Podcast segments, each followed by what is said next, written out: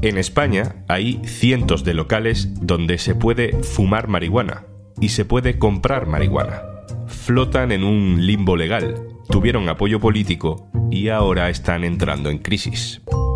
Hoy en un tema al día, auge y caída de los clubes de cannabis. Un tema al día con Juan Luis Sánchez, el podcast de eldiario.es. Una cosa antes de empezar. En las guerras o en las crisis económicas, Oxfam Intermón trabaja para que todas las personas tengan los mismos derechos y oportunidades. Contigo podemos hacer que la igualdad sea el futuro. Entra en oxfamintermon.org. Hola, soy Marta Aznar, vivo en Sevilla, tengo 49 años y pertenezco a una asociación de cannabis desde el 2015, hace siete añitos ya. Principal motivo por el que me di de alta es por no andar con el menudeo en la calle, depender de un camello, no saber lo que te vas a fumar o vas a consumir, etcétera. Marta es usuaria de un club de cannabis, un club de fumadores de marihuana. Es un local privado, pero del que te puedes hacer socio, y donde la gente queda a fumar porros. Los clubes de cannabis no los conoce todo el mundo, pero han ido apareciendo en muchas ciudades españolas durante la última década. Hay 1.800 clubes registrados en toda España y solo en Barcelona están operativos unos 180. Al principio se veían y se vendían como un símbolo de modernidad, quizá un primer paso hacia una regulación del cannabis, pero han estado flotando en la ambigüedad legal y eso empieza a volverse en su contra. Alrededor de un 20% ha tenido que cerrar en los últimos años. Vamos a hablar de este tema con mi compañero del diario.es en Cataluña, Paul Pareja. Hola, Paul. ¿Qué tal, Juanlu? Vamos a lo básico porque mm, decimos que han proliferado en los últimos años, pero en realidad no creo que sea un lugar muy conocido por todos. ¿Qué son los clubes de cannabis, Paul? Los clubes de cannabis son asociaciones privadas en cuyo interior se puede fumar y adquirir marihuana. En principio, estas asociaciones eh, disponen de un cultivo compartido entre todos los socios de la asociación y de ahí sale la marihuana que después acaba repartida entre los socios. Este modelo eh, nació en el País Vasco eh, a principios de los 2000 y se fue replicando poco a poco por toda España. Barcelona el primer club fue Pamaca, que nació en el año 2006 y un poco se amparan en un vacío legal y en el hecho de que el consumo de marihuana eh, a nivel privado eh, está permitido por la normativa. Es verdad que durante todos estos 15 años eh, estos locales pues han nadado en, un vacío legal y a día de hoy todos siguen abiertos sin ninguna normativa específica que los ampare. Y en estos clubs de fumadores? ¿Puede entrar cualquiera y hacerse socio? En un principio no. Los clubes funcionan como un circuito cerrado, en el sentido que uno no puede entrar ahí y comprar marihuana. Eh, se necesita acceder con otro socio que te avale ante la asociación como nuevo miembro. Esto es la teoría. En la práctica hay muchos locales que no piden este requisito o bien tienen a gente en la calle que son socios y están captando a nuevos clientes, eh, los traen al club cobran una comisión por cada nuevo socio que traen. Eh, entonces, estos son los modelos un poco que han pervertido la idea del club privado, de la asociación eh, de fumadores que comparten un cultivo y han hecho que bajo este modelo eh, ahora mismo pues haya de todo, ¿no? Pues asociaciones que cumplen un poco con este ideal de club cerrado y luego otros que se han abierto directamente como vías para vender marihuana y que están controlados por, por narcotraficantes y uno tiene que entrar allí con su propia marihuana o la puede comprar dentro del club. ¿Cómo funciona eso? Uno puede entrar ahí con su propia marihuana y, consumirla. Y es verdad que también la pueden adquirir ahí si son socios, porque en principio al ser socio tú tienes una parte de ese cultivo. Con los años y a medida que ha crecido la presión judicial y policial contra estos negocios, pues cada vez es todo un poco menos evidente. Ahora mismo pues llegas a los clubes y, y ya no tienen la marihuana ahí para que tú la veas, igual algunos la tienen un poco más escondida, tienen un listado con los diferentes tipos de marihuana y tal vez ya no pone el precio como antes. Esto no quiere decir que hayan cerrado porque en Barcelona se mantienen abiertos y de hecho se ha visto como el modelo ha sido, se puede decir que un modelo de éxito en el sentido de que la gente acude ahí a comprar la marihuana y se ha convertido en la principal vía en la ciudad de, los usuarios para adquirir marihuana Y también es cierto que en la mayoría de clubes pues, los usuarios disponen de mucha más información sobre cómo deben consumir la marihuana que la que tenían antes cuando la compraban en la calle.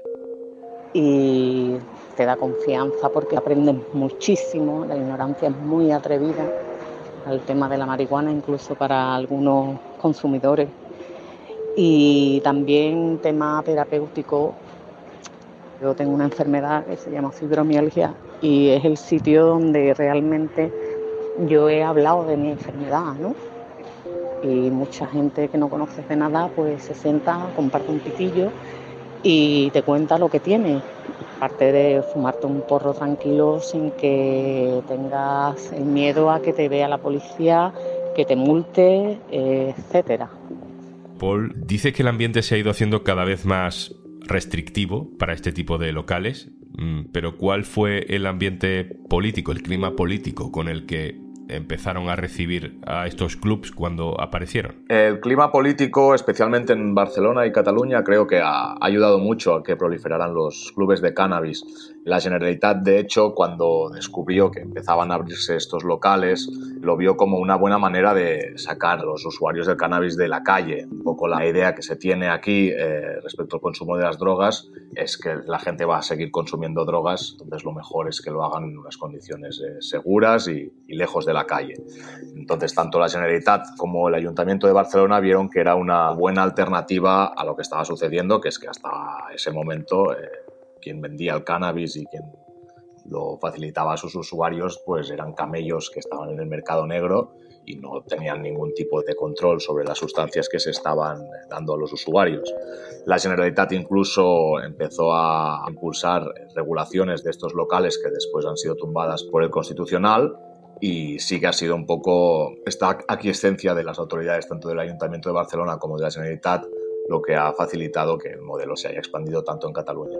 ¿Y, por qué crees que ha sido así? Eh, por, una cuestión de cultura social, de tolerancia política, de encaje jurídico en el marco de las leyes de Cataluña o de Barcelona? Creo que ha sido una mezcla de todo. Eh, es verdad que Barcelona en el cultivo de cannabis ha sido una de las ciudades eh, punteras en España y durante los últimos 10-15 años todas las grandes empresas del sector han abierto oficinas en la ciudad y es verdad que sí que hay clubes en el resto de España, pero aquí ha sido la mezcla pues de tradición, tolerancia de las autoridades y tampoco vamos a engañarnos, eh, el hecho de que Barcelona haya sido una ciudad que atrae a muchos turistas jóvenes también ha, contribuido a que los clubes eh, se expandieran en la ciudad porque muchos de ellos se han abierto básicamente como una vía de venderles marihuana a los turistas. Pero para abrir necesitan algún tipo de licencia, ¿no? ¿Quién da esa licencia? ¿Qué tipo de licencia es? Actualmente no hay ninguna normativa específica que regule estos espacios.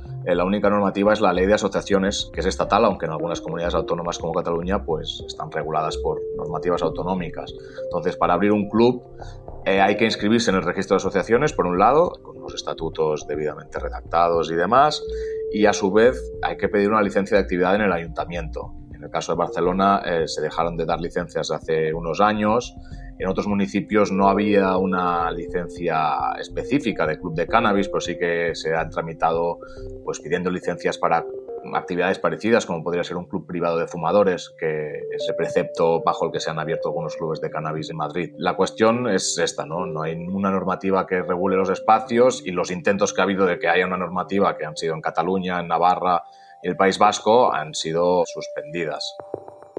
Hay señales muy claras, por tanto, Paul, no solo políticas, sino también jurídicas, de que estos clubes están en riesgo, ¿no? Eh, hay una sentencia, de hecho, de hace unos días del Tribunal Supremo eh, que es a la vez un mazazo y, un alivio. Eh, cuéntanos ese caso. El Supremo ha condenado a los responsables de ese club de cannabis por un delito contra la salud pública, pero sí que ha anulado otro, que es el de asociación ilícita, y también un agravante que era bastante relevante, que estaba relacionado con la cantidad de marihuana que se les incautó.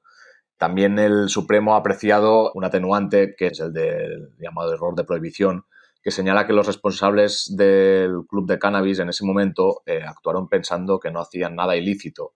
Y es cierto que en ese momento, en el año 2012, había sentencias e incluso posicionamientos de la Fiscalía en algunos procesos parecidos que daban a entender que ese modelo podía estar eh, aceptado por los tribunales.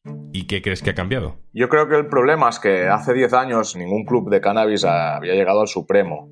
Entonces, eh, pues había disparidad de sentencias en función del tribunal que te tocase, en función del fiscal que te tocase. Eh, entonces, en 2015 sí que el Supremo se pronunció en una sentencia que aún no se considera que sea la única jurisprudencia que puede haber sobre esto, pero sí que es indicativa para el resto de sentencias. Y ahora ya hay una sentencia del Supremo que limita mucho este modelo, ¿no? Eh, dice que la marihuana no se puede sacar del local cuando esto es algo que ocurre en la mayoría de locales, excluye el almacenamiento masivo de marihuana, en el sentido de que se puede tener muy poca marihuana en el local. También dice que la cantidad de cannabis que tienen que manejar los usuarios tiene que ser reducida o insignificante. Cada uno puede entender lo que quiera con estos adjetivos. Entonces, cada vez es verdad que hay más jurisprudencia que están poniendo coto a un modelo que hace 10 años lo único que hacía era aprovecharse de la falta de jurisprudencia y de la falta de normativa. Paul Pareja, muchísimas gracias por explicarnos todo esto. Gracias, Juanlu, a vosotros. Y antes de marcharnos... No te podemos prometer que vayas a tener horas suficientes para disfrutar de todo el contenido que tenemos en Podimo, pero te regalamos 60 días gratis para que lo descubras. Regístrate en podimo.es barra al día y disfruta de todo el contenido de nuestra aplicación. Miles de podcasts y audiolibros que harán que sientas que siempre quieres seguir escuchando más. 60 días gratis por ser oyente de un tema al día de eldiario.es. Esto es Un Tema al Día, el podcast del diario.es. También puedes suscribirte a nuestra newsletter. Encontrarás el enlace en la descripción de este episodio, con la producción de Carmen Ibáñez, Marcos García Santonja e Izaskun Pérez. El montaje es de Pedro Godoy. Yo soy Juan Luis Sánchez. Mañana, otro tema.